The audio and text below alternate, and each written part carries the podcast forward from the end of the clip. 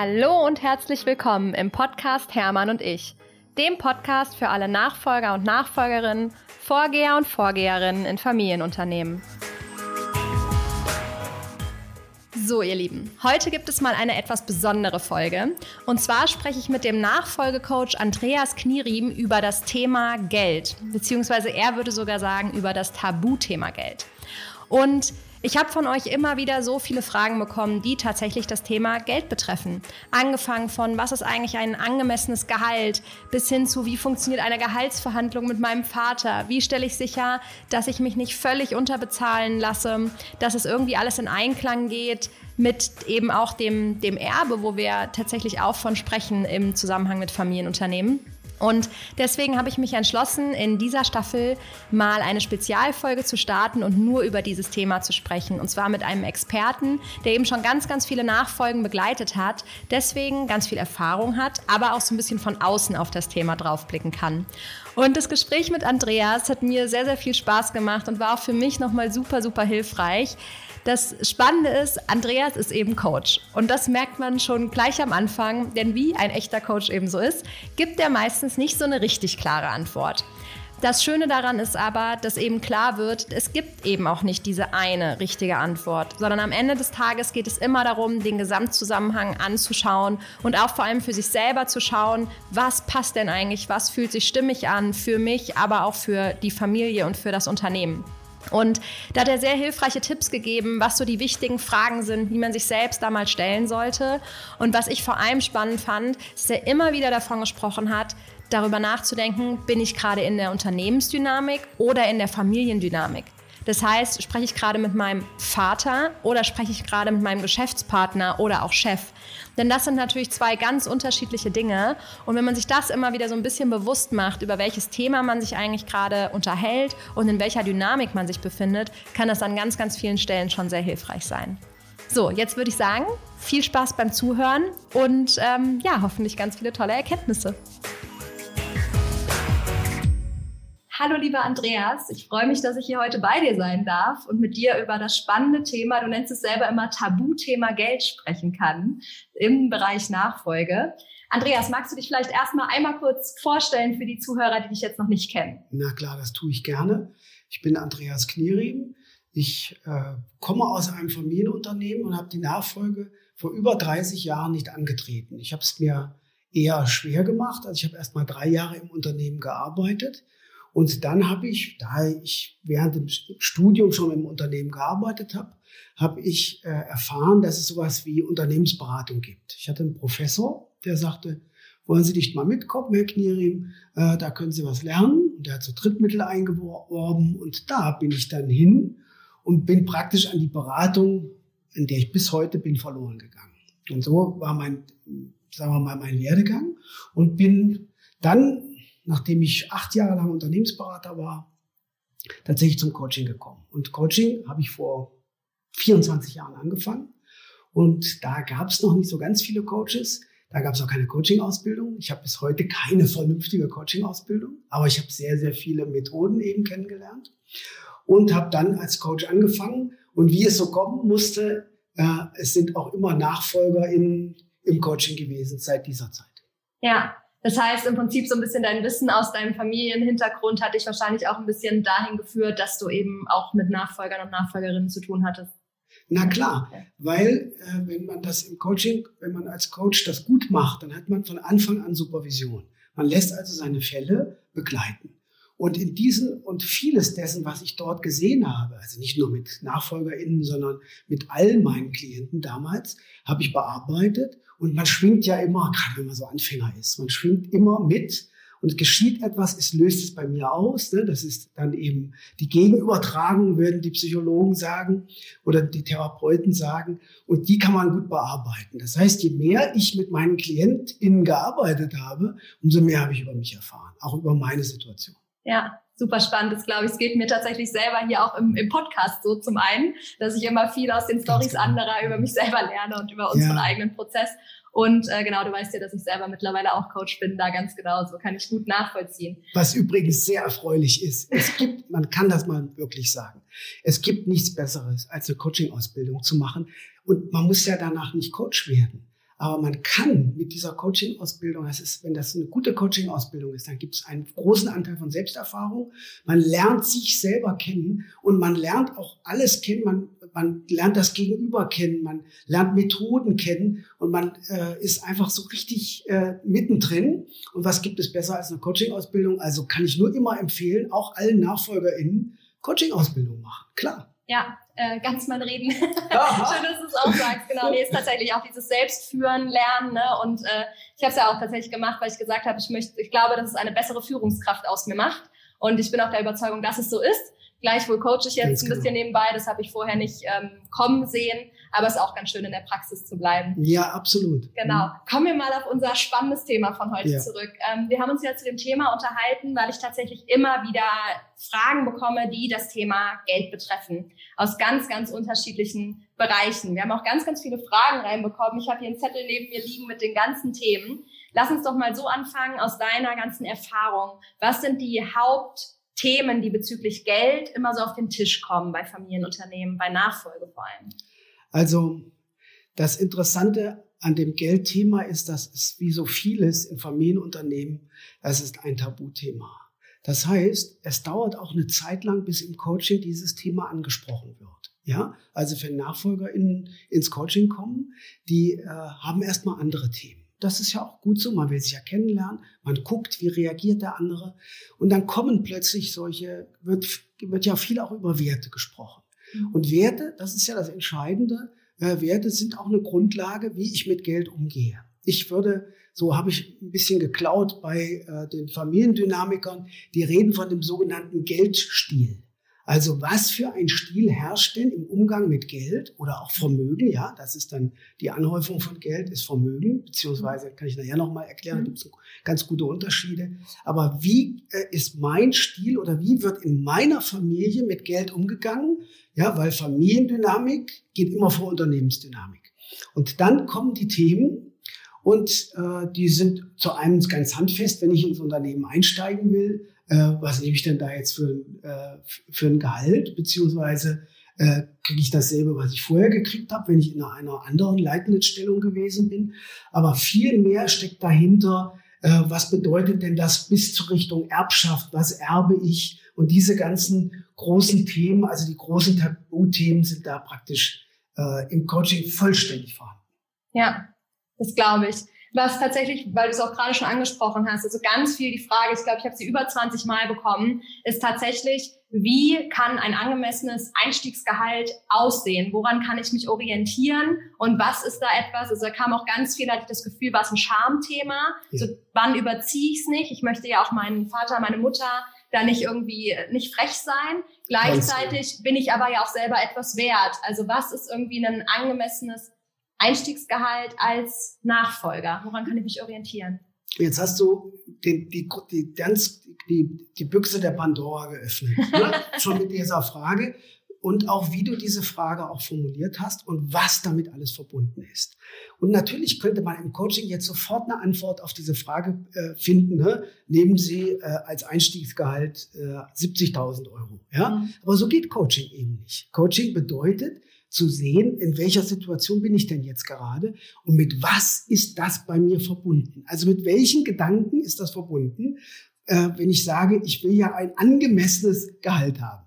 Angemessen ist, wer soll das wissen, was angemessen ist? Das weiß einfach keiner. Das ist ja Verhandlungssache. So, wenn ich in einem normalen Unternehmen bin, also nicht in meinem Familienunternehmen bin, wie ich es gerade Beispiel aus, aus der letzten Woche, ja, äh, gute Karriere gemacht, jetzt kommt so der äh, die Zäsur, jetzt kommt der nächste Karriereschritt, findet nicht gut statt, beziehungsweise äh, die Frau ist nicht befördert worden und sagt sich im Hintergrund, ich habe aber, gibt es ein Familienunternehmen, soll ich da einsteigen oder nicht? Das war ihre Grundfrage, als sie uns unter, ins, unter, äh, ins Coaching gekommen ist.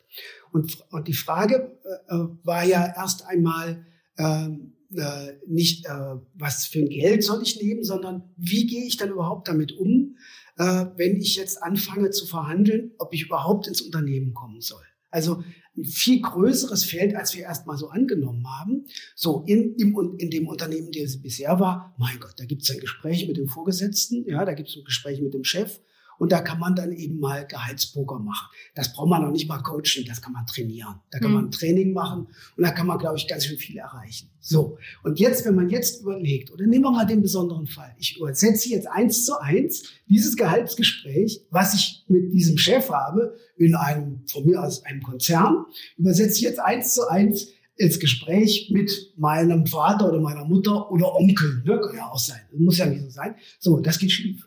Das ist klar dass das schief geht, weil, äh, es die, weil diese Organisation ganz andere Dynamiken hat. Das sind nämlich Familienverbindungen. Und so fängt es an. Also würde ich jetzt, ne, mhm. ich würde jetzt, wie sie so sind, die Coaches, ne, geben natürlich keine Antwort ganz genau darauf, sondern sagen erstmal, was ist denn da überhaupt los? Und das hat ja den Hintergedanken, dass ich frage, was ist da los? Heißt ja, dass ich, dass meine Klienten, meine KlientInnen sich da auch fragen, was ist denn bei mir überhaupt da los? Wie geschieht das? Wofür wird Geld genutzt? Ja, so nehmen wir mal so ein Beispiel. Äh, wir können mal anfangen, wie man so, wie man mit Geld so aufwächst. Ne? Bist du ja auch, ich ja auch, in einem Familienunternehmen aufgewachsen. Das heißt, also bei mir war das so, das weiß ich ganz genau. Es ging eigentlich immer darum, dass man nicht zeigt, dass man Geld hat. Ja, dass man immer zurückhaltend ist. Man ist kein Neureicher, sondern man, äh, es gibt immer Geld im Hintergrund oder man würde sagen Vermögen im Hintergrund, aber man zeigt das nicht. Ja, man zeigt, man würde sagen, es ist man. Also ich habe in meiner Erziehung gelernt, bescheiden zu sein. Ja, wenn wir jetzt springen würden, bescheiden sein und damit Gehalt verhandeln, ne, sofort haben wir ein Problem. Aber wenn ich mal so zurückblicke, dann bescheiden sein, ne, was äh, bekommt man denn ein äh, neues Auto zum Abitur? Natürlich bekommt man, bekommen haben Klassenkameraden ein neues Auto zum Abitur gekriegt. Ich aber nicht. Ich habe ein gebrauchtes Auto bekommen. Aber natürlich, das war ja ganz klar, man fährt eben nicht mit einem neuen Auto rum und so weiter. Und das hat sich, man muss sich das vorstellen. Sowas setzt sich ja, weil das ist ja eine Erziehungssache, das setzt sich fort. Das heißt, als ich dann mal so mit Ende 40 gedacht habe, äh, ich muss mir jetzt mal ein schönes Auto kaufen, ein Cabrio, ne? das müssen mhm. Männer sich, müssen sich mit Ende 40 ein Cabrio kaufen. Ne? Und dann bin ich alle Probe gefahren. Und BMW und Mercedes und so. Und was habe ich mir gekauft? Ich habe mir einen MX5, einen Mazda MX5 gekauft. Weil das zu stark ist. Es, es, man fühlt einfach, wenn man in einem Z3, glaube ich, war das damals. Ne? Ich sitze in einem Z3 und sage, das bin ich nicht. Und das ist die Erziehung. So.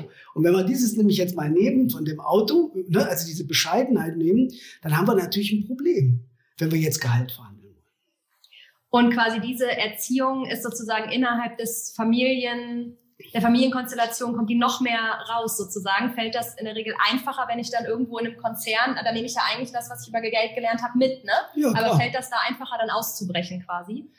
Also wenn man im Konzern ist, ne? Ja, oder in einem anderen Unternehmen. In einem anderen Unternehmen ist, ist es ist immer besser, weil wir haben ja ähm, immer Verbindung. Gell? Also Geld ist ja nur ein Ausdruck. Mhm. Also wie überhaupt. Ne? Geld ist ein Ausdruck über Beziehung. Und in, dieser Familiendynamik, die wir im Familienunternehmen haben, ist Geld auch ein Ausdruck für etwas. Also man bekommt Geld. Ne? Ich finde, das fängt daran, da, ne? Taschengeld ist praktisch so die erste Auszahlung des Erbes, habe ich manchmal so das Gefühl. Ja. Ne? Man ist ein Teil des Vermögens wird im Taschengeld. Also ist ein, das ist verrückt. Ne? Aber so ist, geschieht das. Das heißt, wenn man dann ins Unternehmen eintritt, soll man ja bescheiden sein, weil es wird ja irgendwann, ne, das ist dann auch die Aussage, irgendwann wird alles dir gehören. Da frage ich dann aber, wann denn? Hm. Ja, weil oft ist es so, und wir kennen viele Familienunternehmen, wo äh, die Gründer dann äh, 85 Jahre alt sind, ja, und dann brauche ich, ehrlich gesagt, dann brauche ich auch nicht mehr aufs Erbe zu gucken, ja, weil da kommt sowieso nichts. Ne? Da kommt, da, also da kommt in dem Fall, wenn ich da arbeite, sowieso nichts. Deshalb sollte ich dann angemessen, ne, ein, ein angemessenes Gehalt auch beziehen. Das würde ich in dieser Situation dann angucken. So, Nehmen wir mal. Einmal kurz zurück, also dass ich es richtig verstanden habe. Das heißt, du sagst im Prinzip, ja, ein bisschen im Gehalt zurückstecken tun die meisten, was ja immer, mit dem, mit, immer. genau, fast immer, okay, weil wir ja darauf blicken, dass wir irgendwann dieses Erbe bekommen. Aber wenn nicht geklärt genau. ist, wann mir das irgendwann mal gehören wird, bin ich im Zweifel mal in der Situation, dass ich selber schon 60 bin. Mein Papa genau. ist, keine Ahnung, äh, 90, hat immer noch das Unternehmen. Ja. Ich habe immer genau. noch nichts davon, bin aber schon 30 Jahre hoffnungslos ja. unterbezahlt. Hoffnungslos unterbezahlt, ganz ja. genau. Und das ist die Problematik, die wir haben. Also brauchen wir da natürlich eine angemessene Vergütung. Und natürlich ist das Geld oder das Vermögen auch eine gute Möglichkeit, um was zu regeln. Und tatsächlich den Übergang zu regeln. Natürlich lesen wir in allen Publikationen, wie optimal eine Nachfolge geschehen soll. Also ich habe das so oft gelesen und wie das alles so geschieht. Es geschieht ja in, den, in der Mehrzahl der Fälle nicht optimal. Das ist doch wohl klar. Ja, das heißt, äh, ich muss ja für mich erstmal äh, finden, was will ich denn alles geregelt haben? Zum Beispiel den Zeitpunkt. Ne? Wann geht denn das Unternehmen über? Beziehungsweise wann gehen Vermögen, wann, wann, äh, gehen, wann geht auch Geld über? Wann, äh, wann funktioniert das? In welcher äh, äh, in welchem Zeitraum soll so etwas geschehen? Das kann man regeln. Aber selbstverständlich, ja, gibt es ja den schönen Begriff der Familienverfassung. Da steht sowas drin, wie das alles geregelt ist. Und wir reden ja nicht nur äh, über Übergabe von der ersten in die zweite Generation. Bei dir, glaube ich, du bist in der dritten Ich bin die vierte. Vierte Generation, ja, da wird es schon sehr interessant. Das heißt, wir haben eine Reihe von Gesellschaftern wahrscheinlich, die im Hintergrund sind. Und bei uns jetzt nicht. Bei euch jetzt nicht, ne? aber normalerweise hat man eine Reihe von Gesellschaftern die auch stille Gesellschafter sind, alle kriegen Geld, ne? alle kriegen Anteile und das muss ja geregelt sein. Und so was zu einer Familienverfassung kann man natürlich auch viel über Gesellschafter regeln und Auszahlungen regeln, Dividenden regeln und so weiter. Das kann man dort alles machen. Das ist ein super Anlass. Ja, Geld, wenn man erstmal aus diesem Tabuthema Geld raus ist und man sagt, Geld ist nur etwas, Geld spricht, heißt das so schön. Ne? Ja. In Familien lässt man das Geld sprechen, wenn man selber das nicht sagen kann, was man eigentlich damit ausdrücken will. Dann sagt man, okay, dann kriegst du so und so viel Geld, kriegst so und so viel Geld. Und immer ja, ist, bei, ist bei Geld oder bei Vermögen immer eine Botschaft, vor allen Dingen in Familienunternehmen dahinter.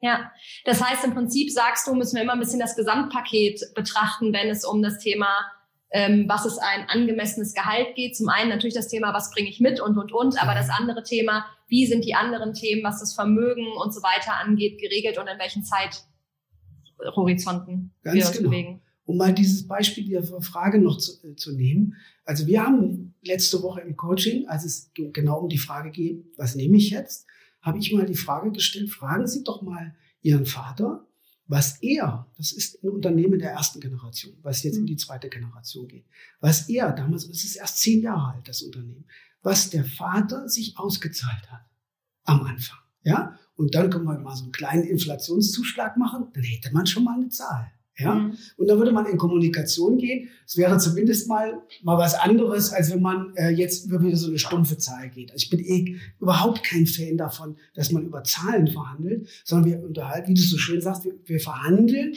das Gesamtpaket. Ja, wir gehen davon aus, dass es eine, um eine Unternehmensnachfolge geht. Und was bedeutet das im Gesamtpaket? Und das geht eben nicht so schnell.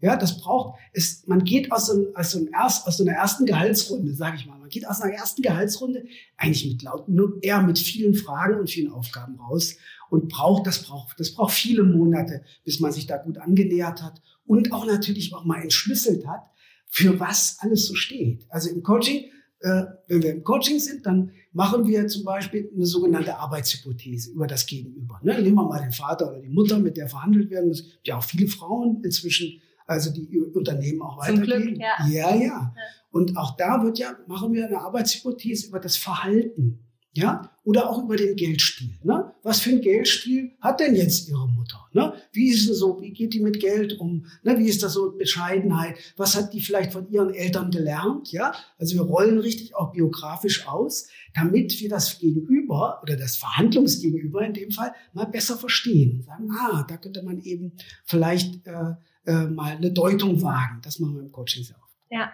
spannend. Also bei mir ähm, war das damals so, weiß ich noch, dass ich äh, der Papa hat immer zu mir gesagt, er möchte mit mir nicht über Geld diskutieren. Was, da ist es, ne? Da ist es, ne? genau, was du eben im Prinzip auch gesagt hast.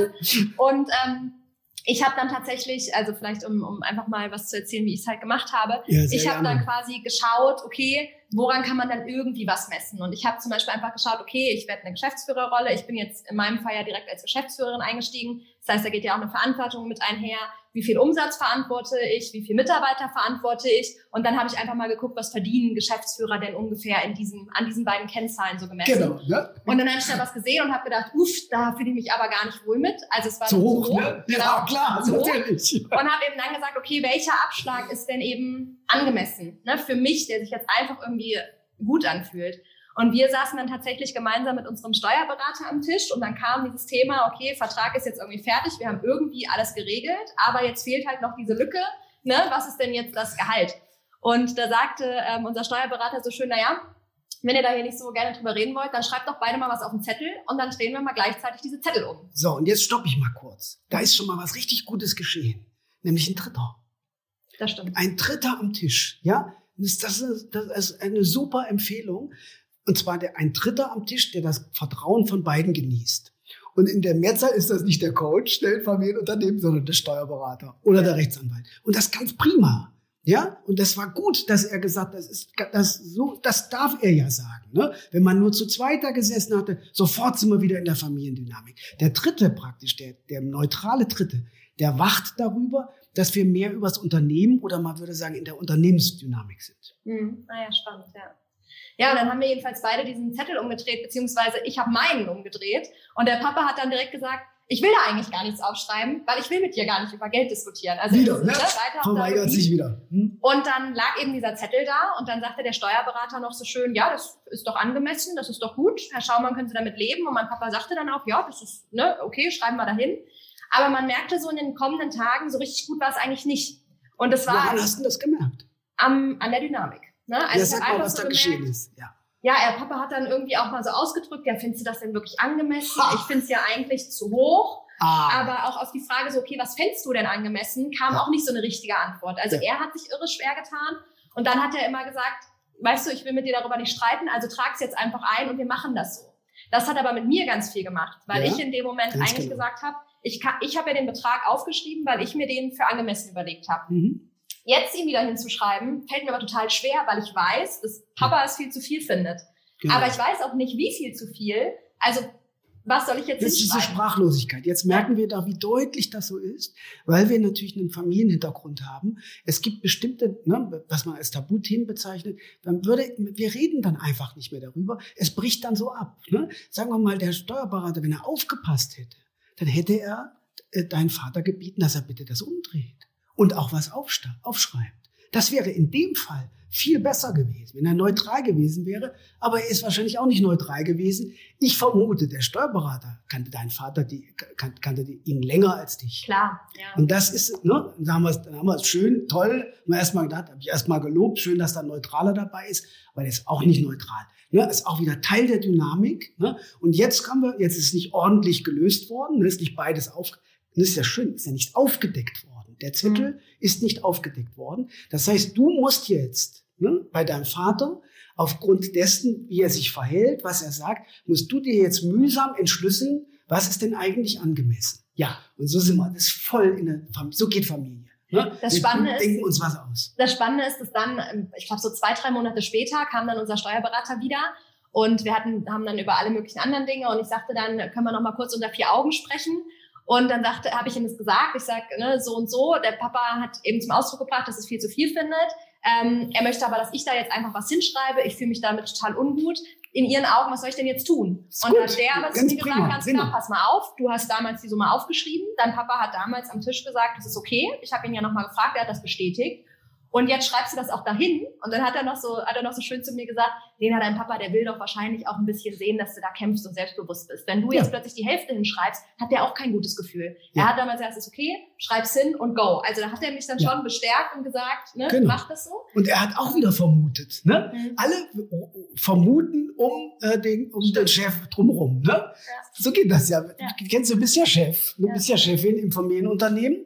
Und alle sind ja da sind ja auch viele bei euch im Unternehmen um euch rum, die lange schon da sind und die das total können, den Chef, den Chef oder im Fall jetzt die Chefin zu entschlüsseln. Mhm. Ja, und das machen die die ganze Zeit und wir, wir machen das auch dauernd und vermuten und vermuten. Ja, jetzt heißt es dann, okay, dann guckt mal ins Fachbuch, da steht drin, das A und O ist die Kommunikation.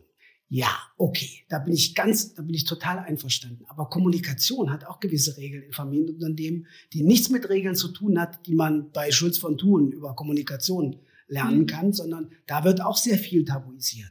Ich glaube, dass es zur Sprache bringt oder diese Generation Z, ja, oder äh, äh, sagen wir mal, ja, Y und Z, mhm. Generation äh, Y und Z, das sind die Generationen, die jetzt mehr die Fragen, die mehr zur Sprache bringen. Und das ist ja auch, sagen wir mal, wieso dein Podcast so erfolgreich ist, weil einfach du mehr über das sprichst, wie es dir geht. Da wurde ja früher nicht drüber geredet. Oder wenn ich in meine Situation gehe, oder wir gehen mal so, so über 30 Jahre zurück.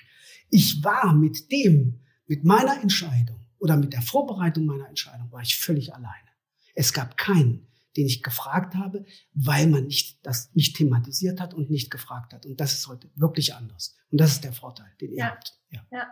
Ähm, Thema Gehalt, was auch mehrfach kam, Ja. ist, dass mir Leute geschrieben haben, dass es auch immer wieder zur Diskussion kommt, Gehälter von Geschwistern. Also wenn Ja. mehrere Geschwister ins Unternehmen gehen, auch in unterschiedlichen Rollen vor allem, also es ist ja auch oftmals so, dass nicht beide Geschäftsführer werden und, und, und, ähm, wie man da mit der Verhandlung umgeht. Eine, eine ähm, Mädel hat mir zum Beispiel auch geschrieben, dass ihr Vater immer wieder sagt, quasi es muss, es muss gleich sein und Ja. es muss für beide passen und sie deswegen quasi zurücksteckt, damit es für ihren, in dem Fall was der Bruder, quasi auch passt, der eben nicht in der Geschäftsführerrolle ist. Genau. Und das ähm, für sie eben auch ein Ungleichgewicht logischerweise gefühlt ergeben hat. genau. Wie erlebst du dieses Thema und das ist deine Lösungsvorschlag? Und da auch wieder ganz klar, wir sind nicht in der Unternehmensdynamik, wir sind in der Familiendynamik. So, in der Familie werden alle Kinder gleich geliebt. Ja, das ist so die Maxime.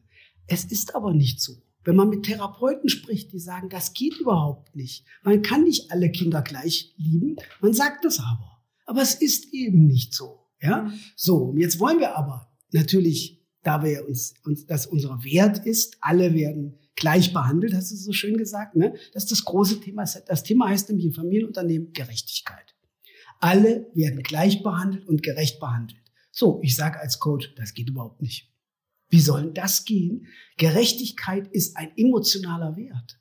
Ja, das ist, das ist ein, wie, wie ich das empfinde, was für mich gerecht ist. Und dann frag mal, ne, im, dann frag mal die Beteiligten in Familienunternehmen, was für die gerecht ist. Ne? Wenn du fünf fragst, ne, kriegst du Ja. sechs Antworten, sage ich gerne, ne? weil es so unterschiedlich ist. Jetzt wird aber, jetzt wird rationalisiert. Ja, also das ist ja, was wir im Unter- Familienunternehmen sehr oft haben. Man will ja diese hohe Familiendynamik, will ja irgendwas machen, damit das regelbar ist. Also ich will ja immer auch regeln, es soll eine Kontrolle geben. Und wenn ich das regle, dann fange ich an, rational das zu entscheiden, beziehungsweise gerecht zu entscheiden. Jeder kriegt äh, das bestimmte Gehalt. Nur wissen, in Deutschland funktioniert das aus meiner Sicht überhaupt nicht so. Erstmal wird ja nicht darüber geredet, was man verdient. Das ist ja in Deutschland so, das ist in den USA komplett anders, weiß Mhm. jeder, was jeder verdient. Aber hier ist das ein Geheimnis. Und jetzt will man im Familienunternehmen dieses Geheimnis lüften und will alles gerecht machen. Und das funktioniert so nicht. Ein Gehalt wird immer noch verhandelt. Aber selbstverständlich. Und dann war das Zweite, was so interessant war, dass diese Frau, äh, dass die, die, die Schwester Rücksicht auf den Bruder nimmt, weil der in einer anderen, in einer, einer Position, nicht in der Geschäftsführerposition Ja, also ist. Ne? quasi der Vater, so wie ich das verstanden habe, wie sie mir das Ja, ja, beschrieben hat, genau das so. sagt quasi war die. Aussage so, hey, ähm, das Gehalt, was du jetzt forderst, wäre für dich okay, das wäre aber für die Rolle, was dein Bruder macht, nicht okay. Ja. Und das wäre sozusagen für den Bruder überzogen. Genau, und jetzt, Ja. hat er, jetzt, hat, jetzt hat der Vater das völlig delegiert. Hat äh, die, praktisch diesen Konflikt oder die Entscheidung delegiert an, an, an den Schwestern und die Brüder. Und da ist es nicht gut aufgehoben, weil wir sofort wieder die Dynamik haben. Stellen wir uns vor, die Schwester, wo vermute ich es mal, die ist älter. Ja? Ja, habe ich jetzt da nicht gefragt, Ne? aber ja. aber würde ich mal sagen, vermuten wir mal. Das heißt, da ist ja der Auftrag, kümmere dich um deinen kleinen Bruder. Ne? Der Bruder bleibt immer klein. Ne? Auch wenn die, die, die Schwester, meine Schwester ist 65 Jahre alt, ne? ich bin 59. Das heißt, ich habe immer eine große Schwester und sie hat immer einen kleinen Bruder und auf irgendeine dynamische, äh, familiendynamische Art und Weise muss die sich kümmern. Und da ist nicht gut aufgehoben, weil dann sind wir, dann sind wir in etwas drin, sind wir in einer alten Rolle drin und da kommt man nicht raus als Schwester und Bruder. Da braucht es, äh, der, auch der Vater ist wahrscheinlich nicht der Richtige. Da braucht es wieder wie, wirklich jemand Neutralen, der so sagt, ne, kann ja aus der Personalabteilung auch jemand sein, der sagt, ich mache da mal Vorschläge. Ja, wenn das oft Personalabteilung, kennst du von bei euch ja auch immer auch Vertraute, ne? die kennen, die kennen ja die Gehaltsstrukturen. Auch da ist eine gute Möglichkeit, den Dritten zu holen, dass man, dass wir nicht immer in unserem eigenen Saft da schmoren und immer in unseren alten Verhaltensmustern sind. Ja. Das heißt, genau, in dem Fall, du sagst es immer, ich finde es schön mit diesen Familiendynamik und Unternehmensdynamik. Ja. In dem Fall sind sie komplett in der Familiendynamik, alle Kinder müssen gleich behandelt werden, dass aber eigentlich auch keine Gleichbehandlung fest äh, da ist, wenn sie ja völlig unterbezahlt wird für den Job und die Leistung, die sie auch bringt. Ne? Das ist eine Falle. Das ne? ist eine- ganz, man kann- man ganz deutlich, das ist eine Falle. Und das führt ja da auch zu, das ist ja auch unbefriedigend. Also auf die Dauer. Ja, das muss ja auch Aus meiner Sicht, das muss wirklich besser geregelt sein.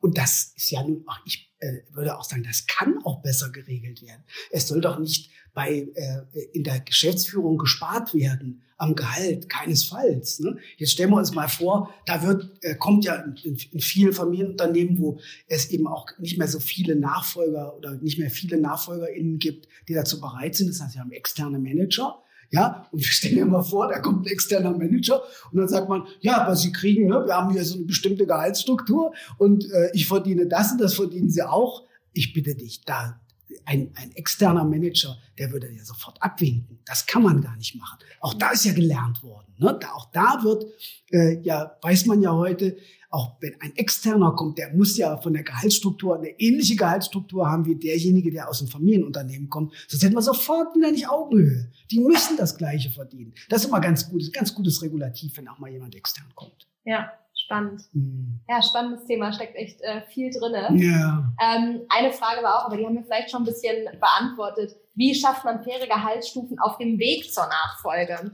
Ähm, also wenn ich nicht als Geschäftsführer einsteige, sondern eben an gibt ja oftmals äh, Nachfolger, die zum Beispiel als Trainee einsteigen, ähm, die erstmal irgendwie eine Abteilung übernehmen oder, oder, oder. Da würdest du jetzt wahrscheinlich auch sagen, an die Unternehmensdynamik denken und genauso wie ein Mitarbeiter sich von Position zu Position entwickeln würde, auch die Nachfolge in dem Bereich betrachten? Ja, das, ich, das, das magische Wort ist mal wieder fair, ne? Mhm. was da steht. Die faire, ne? was ist denn eine, eine faire Entlohnung oder was ist eine, eine faire Gehaltsstufe? Auch da sage ich, ja, kann man überall nachlesen, was fair ist. Also ich bitte, da kann man, wenn du im Internet recherchierst, siehst du die Gehaltsstufen, ja, und was da dort ist.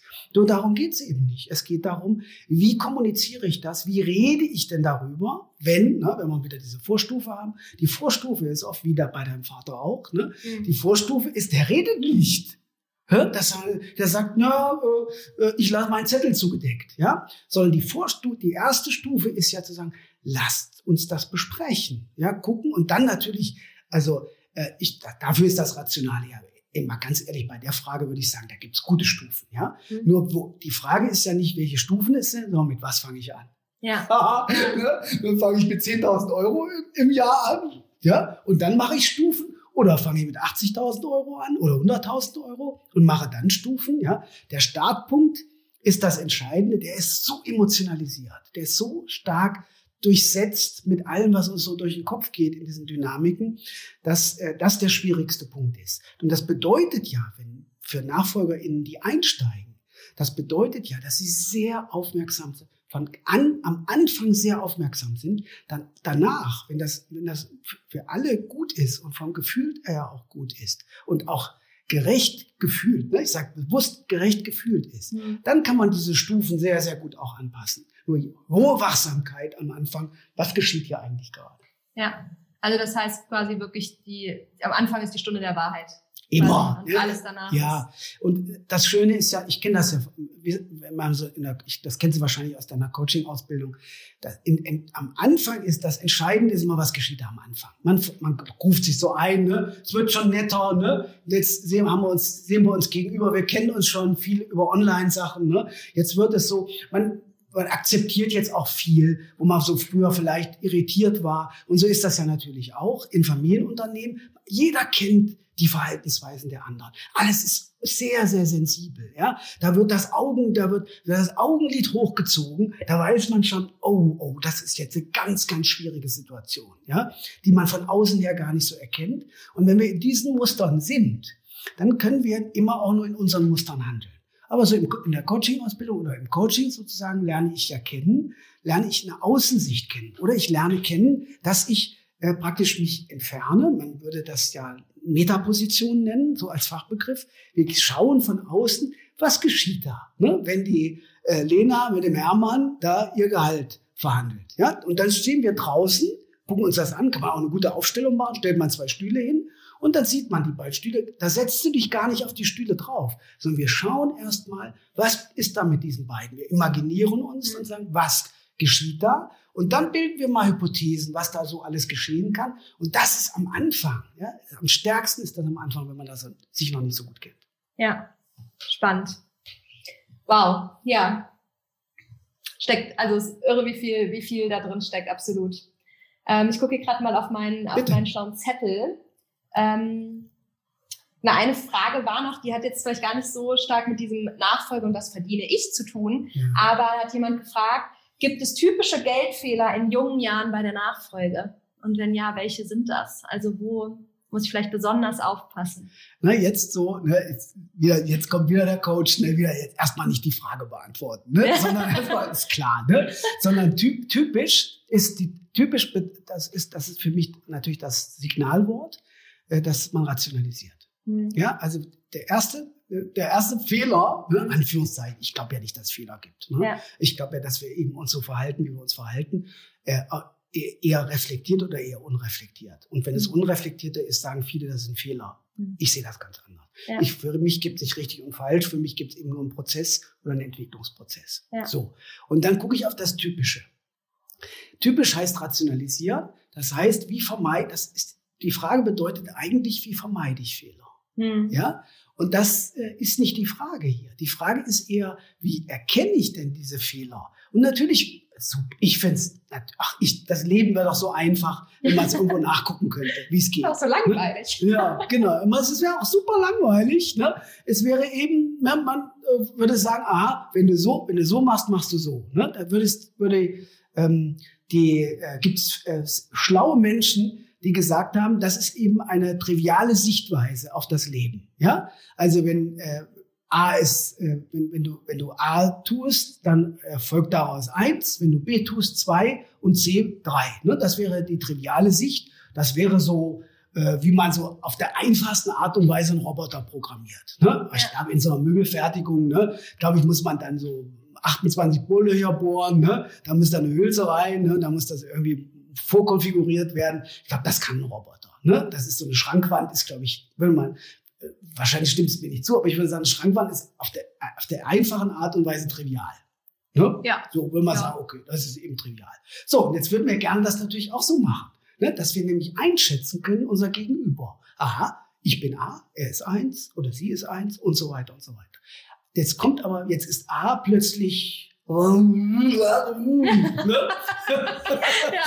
Und B ist B, ja, ja? und äh, C ist A, ne? also auf einmal und dann und dann macht man es nochmal und es ist wieder was anderes. Ja. ja. es geschieht wieder etwas Neues.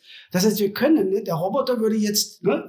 der würde jetzt sagen, ja, kann, geht nicht. Ne? Du musst mir jetzt schon mal sagen, was ich machen soll, damit daraus eine Schrankwand wird. Aber das Leben ist eben keine Schrankwand. Ne? Ja. Das Leben ist eben, jeden Tag reagieren wir anders menschelt, heißt es menschelt. Ne? Ja. Und das ist natürlich auch ein großer Vorteil. Ja, erstmal, dass wir eben nicht maschinell, nicht trivial nennt sich das, nicht triviale Systeme. Nicht triviale Systeme sind äh, äh auf der überwiegend chaotisch. Ja. Ja, jetzt, ne? warum das jetzt? Ja, du hast wahrscheinlich, ja, der Genie regiert das Chaos, ne? Ja, genau. Wieder alles. Ja, aber das ist das nicht, der Spruch ist, das ist ja ein Spruch, aber der, ist, der hat ja eine Wahrheit, weil wenn du nachher, ne, oder wenn du nächste Woche wieder ins Unternehmen gehst, dann, empfind, dann findest du Chaos vor.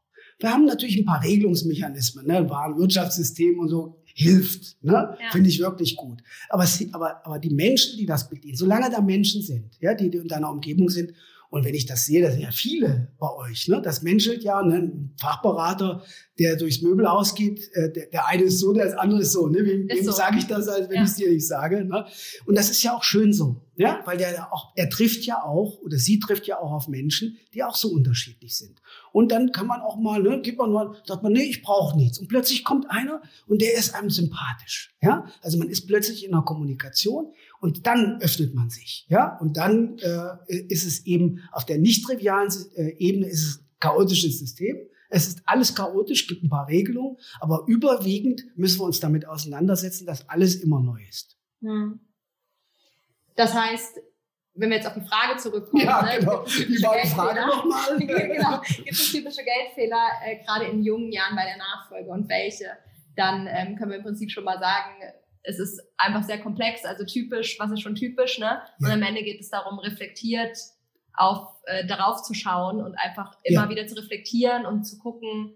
Genau, du hast ja gesagt, die eigentliche Frage dahinter ist, äh, wo sind die, welche Fehler gibt es? Und genau. auch wichtigste Frage wäre eigentlich, wie erkenne ich sie rechtzeitig, um sie nicht zu machen?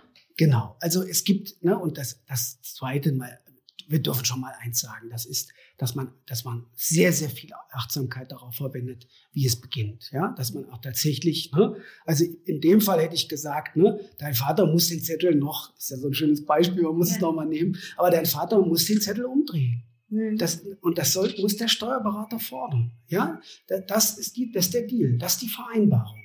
Und dies, äh, da kann er nicht raus. Ne? Natürlich gehen wir in Widerstand und machen das einfach nicht. Ja? Aber es braucht es immer wieder so, dass wir uns zurückführen auf das, um was geht's jetzt hier? Ne? Was haben wir vereinbart? Und bitte, wenn, wir, wenn jemand die Vereinbarung nicht einhält, dann muss er vorschlagen, was die neue Vereinbarung ist. In dem Fall. Ne? So hätte ich es gemacht. Wenn ich ja, dabei ja. gesessen hätte, sage ich, naja, da müssen wir jetzt aber gucken. Ne? Ist ja auch spannend, dass man, ähm, in, ich, ich würde mich selber eigentlich als hartnäckig beschreiben und als jemand, der auch einfordert, wenn Vereinbarungen da sind. Mhm. Aber genau, in der Familiendynamik ist es dann plötzlich eben doch ganz anders. Ne? Da sagt man dann schnell, ach komm, ja, ist schon okay, bevor man es jetzt explodieren lässt. So, ne? und jetzt sind wir genau am Punkt. Ne? Das genau, ich zeige auf dich mit dem Finger, weil jetzt, ne, das soll man ja nicht machen, aber in dem Fall ist es richtig, wenn man sagt, jetzt hast du daraus irgendwas gemacht. Ja, du hast eine Deutung gemacht und hast daraus ein Verhalten kreiert, ja, für, für, für das, was du glaubst, was da auf dich zugekommen ist. So, und jetzt kann man das durchfeiern.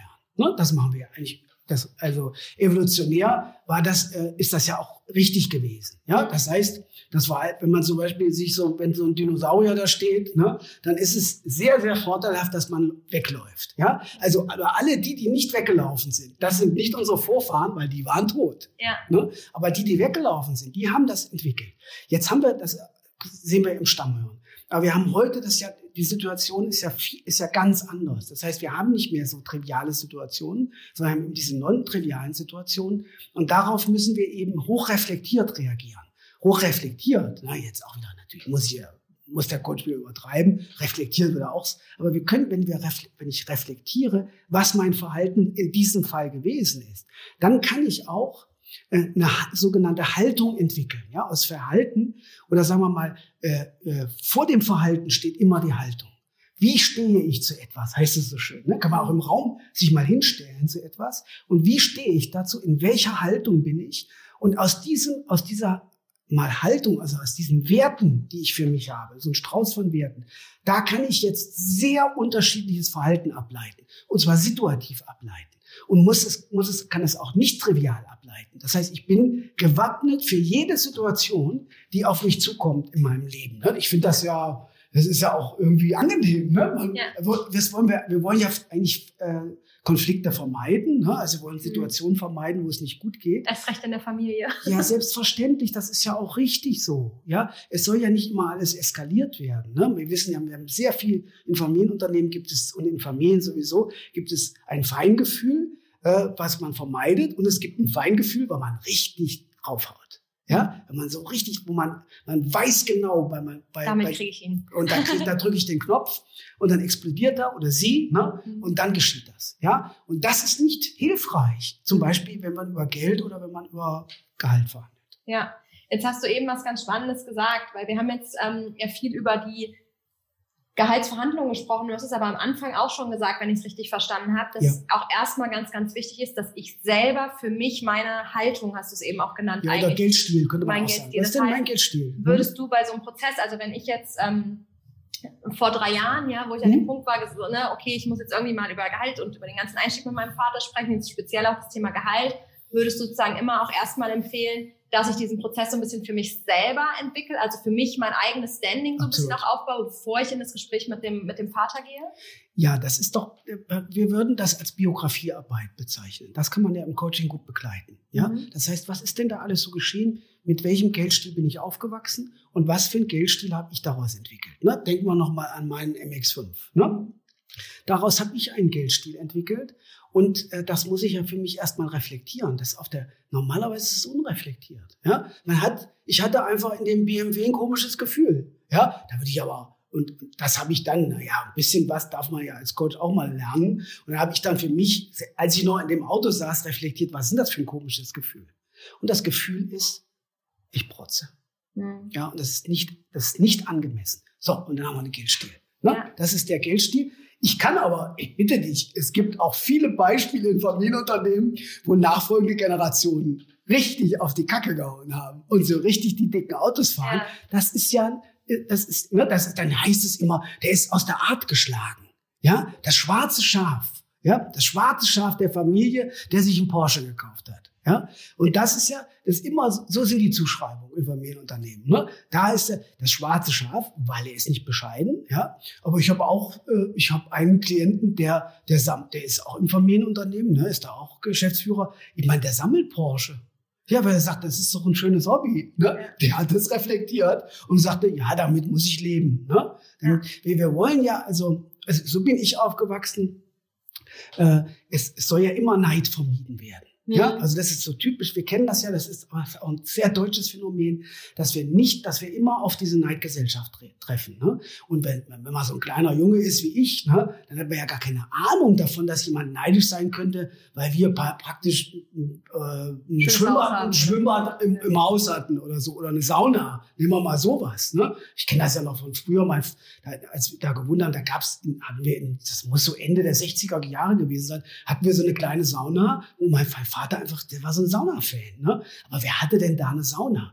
Und dann wird man konfrontiert, ne? meistens ja so in der Schule, ne? da kommt mein Schulkamerad nach Hause und dann sagt er, was ist denn das hier? Und dann sage ich, das ist eine Sauna. Bitte? Und, und auf einmal merkt man, es ist, dann ist was anderes. Ja. ja?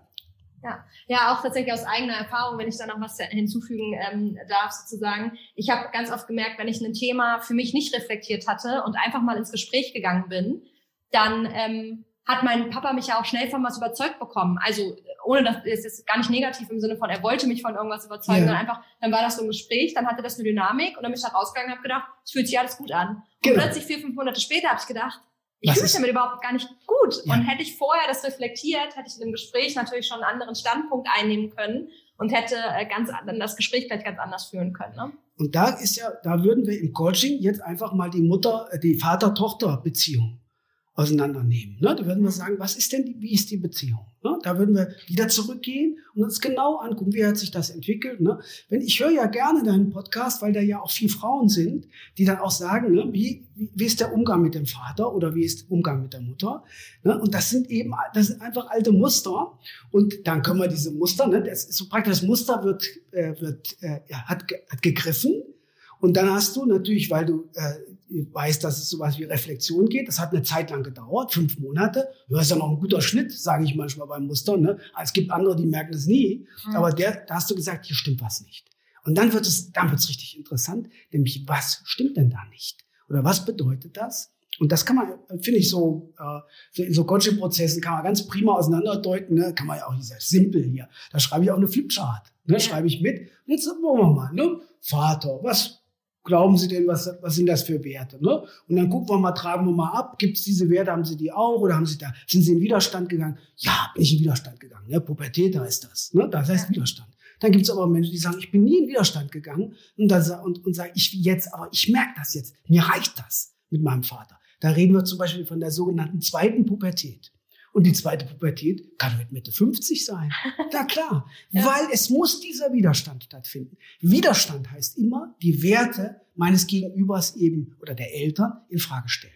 Und das muss geschehen. Und dann sind wir, da sind wir ja auch wirklich in diesen Familienunternehmen, sind wir ja Meister, dass das unter den Teppich gekehrt wird. Dass wir haben alle die Werte, es ist alles gut. Es gibt keinen Widerstand, ne? es gibt auch keine Konflikte. Aber Konflikte, ja auch psychische Konflikte, ist auch ein typisches Tabuthema. Ja? Da ist jemand wirklich psychisch krank in einem Familienunternehmen. Und ich habe das auch erlebt in Familienunternehmen.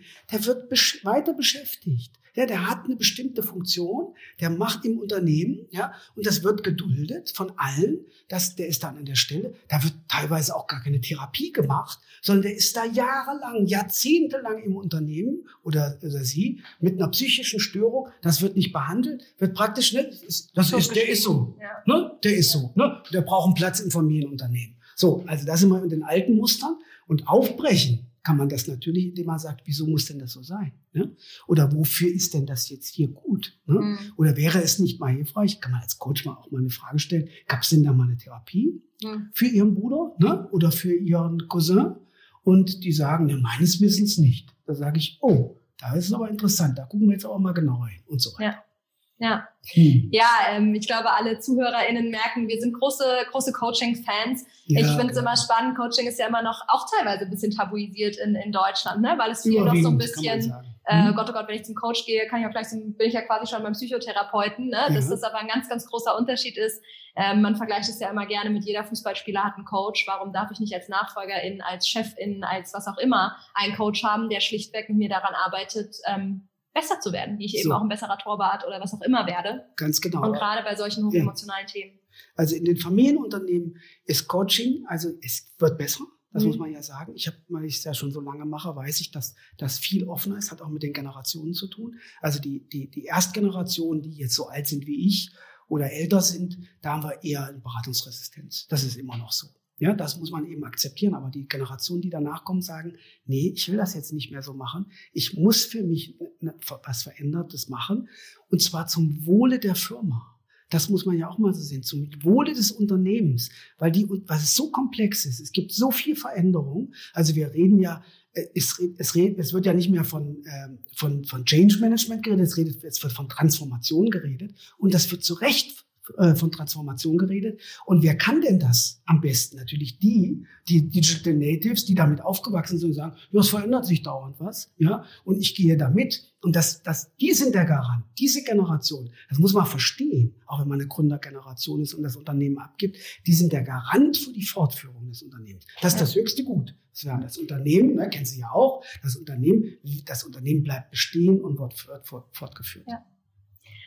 Ja, ich glaube, wir können noch, können wahrscheinlich noch stundenlang über dieses schöne Thema ähm, reden, lieber Andreas. Wir sind tatsächlich ja. hier schon richtig gut in der Zeit, fast 50 Minuten. Okay, super. Von daher würde ich sagen, wir kommen so ein bisschen zum Abschluss. Magst du noch mal wie so ein kleines Fazit ziehen von, das wäre das, was du den ZuhörerInnen wirklich ans Herz legen willst, damit sie sich mit dem Thema Geld es sich im Prinzip einfacher machen? Also, der erste Tipp ist, dass äh, ich praktisch zurücktrete, ja, dass ich nach, von, praktisch wie von außen drauf gucke und mal im Selbstcoaching, da brauchen wir gar keinen Coach für, ja, da kann man im Selbstcoaching äh, mal eine Situation nehmen, die ich kenne, wo eine Frage zum Beispiel entstanden ist zu Geld, was ist da geschehen? Diese Situation ausführlich beschreiben und mal ein paar Hypothesen auch über Werte zu machen. Ja, das ist ein guter äh, Tipp, um erstmal zu sehen, was habe ich überhaupt für ein Gegenüber. Und der zweite Tipp ist tatsächlich äh, zu sagen, wenn ich jetzt in diesen Prozess einsteige oder ich bin jetzt in diesen Diskussionsprozessen, dann tatsächlich auch mal äh, für mich äh, rausfinden, was für, wäre für mich ein guter Ablauf und was wäre für mich vor allen Dingen ein gutes Ergebnis. Wann ja? fühle ich mich wohl quasi? Wann, ja, und das ist doch äh, das ist doch das Menschen, ne? das Wohlfühlen, nicht das Abstrakt, dass alles für die Firma gut ist, wenn ich mich wohlfühle, wird sich, da sind Familienunternehmen sehr, sehr stark, wenn ich, wenn ich spüre, für mich gut spüre, wenn ich für mich merke, dass es, ich bin am richtigen Platz und ich bin auch äh, gerecht bezahlt für mich. Ja, ich bin, das ist mhm. für mich, hat das auch für mich eine Gerechtigkeit, dann wird das, kommt das immer dem Wohle der Firma zugute. Das ja. ist ganz klar. Ja, und wenn ich noch von mir so einen kleinen äh, Teil hinzuwerfen kann aus meiner Erfahrung, ja. ich glaube, es ist völlig in Ordnung, auch ähm, auch, also es, es gibt dieses faire Gehalt, haben wir ja ganz oft gesagt, was, was ist schon fair, da hat jeder ein anderes Bedürfnis zu, aber woran man es, glaube ich, wirklich stark messen kann, es gibt, glaube ich, so eine so eine Art Grenze imaginär. Wenn die unterschritten wird, dann merkt man es extrem an der Motivation. Und das hat so einen riesen Abfall, dass man, glaube ich, ganz, ganz stark aufpassen sollte, dass man diese Grenze auf gar keinen Fall überschreitet. Aber das ist dann so deutlich merkbar, also aus eigener Erfahrung kann ich so sagen, ähm, dass, der, dass ähm, wenn man da auf sich hört, dann passiert das zum Glück, glaube ich, nicht. Und dafür das Gefühl, das, das Gefühl entwickeln für diese Grenze. Ja, also gut, äh, in mich reinhorchen. Ne? Man würde ja heute sagen, achtsam in mich reinhorchen. Was ist so eine, wir spüren, wir wissen, wann die Grenze ist. Das ist ein Gefühl. Ja, und das nicht ignorieren und sagen, weil, äh, nee, das ist aber alles ganz anders. Das ist dann, dann wollen wir es wieder rational, zweckrationalisieren, ist ja wieder zum Wohl der Firma und so weiter. Das ist ganz klar. Es geht nicht darum, einen Porsche zu kaufen. Es geht um das Wohl der Firma, aber es geht auch darum, dass ich mich auch wohlfühle. Ja, ja, ja, im Prinzip sagen wir auch nichts anderes als, ne, so schön äh, wie unsere BWLer-Köpfe immer alle so drauf sind und Zahlen, Daten, Fakten. Klar. Es ist auch okay, wieder immer mehr zurück zu unserer Intuition, zu, zum Bauchgefühl zu kommen und uns mal zu fragen, warum schlägt das eigentlich so aus? Und hey, da kann ich eigentlich genauso drauf hören wie auf meinen klugen Kopf, ne? Ganz ja, genau schönes so Fazit. Ja, schön. Vielen, vielen lieben Dank, lieber Andreas, für deine Offenheit, für deine tollen Antworten. Und ich äh, an alle ZuhörerInnen, ich bin sehr gespannt auf eure Feedbacks. Aber wenn ihr weitere Fragen habt, könnt ihr uns natürlich jederzeit gerne kontaktieren. Andreas, wo reicht, erreicht man dich am besten? Wahrscheinlich LinkedIn? Über die, ja, LinkedIn ist gut. Eine Website einfach meinen Namen eingeben oder nextgen-coaching.de. Da steht auch, sind die gesamten Kontaktdaten. Sind mal, da gibt es ein Kontaktformular. Verlinke ich euch gerne. auf jeden Fall alles in den Show Notes und dann äh, habt da bitte überhaupt gar keine Scheu, sondern kontaktiert uns gerne. Wir freuen uns, wenn wir uns da zu dem Thema und auch zu anderen Themen mit euch austauschen können. Und jetzt wünsche ich euch alles Liebe und bis in zwei Wochen.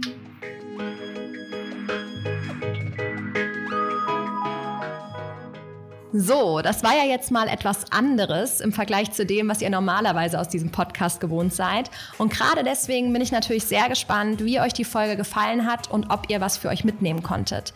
Gebt mir doch super gerne mal euer Feedback, gerne über LinkedIn oder Instagram als Kommentar oder auch als Nachricht. Und wenn euch die Folge gefallen hat, dann teilt sie gerne und ich freue mich riesig, wenn ihr mir bei iTunes eine Bewertung dalasst. Damit macht ihr mir auf jeden Fall ein kleines Geschenk. Ja, und wenn das für euch spannend war, dann gebt mir doch auch gerne gerne mal durch, welche Spezialthemen ihr euch vielleicht noch wünschen würdet, was euch ganz besonders beschäftigt, welche Fragen euch immer wieder kommen, damit wir da so ein bisschen schauen können, ob ich da einen Experten finde, wovon ich sicher ausgehe, mit dem wir da perfekt drüber sprechen können. So, und jetzt wünsche ich euch eine tolle Woche und wir hören uns in zwei Wochen wieder. Bis dahin, eure Lena.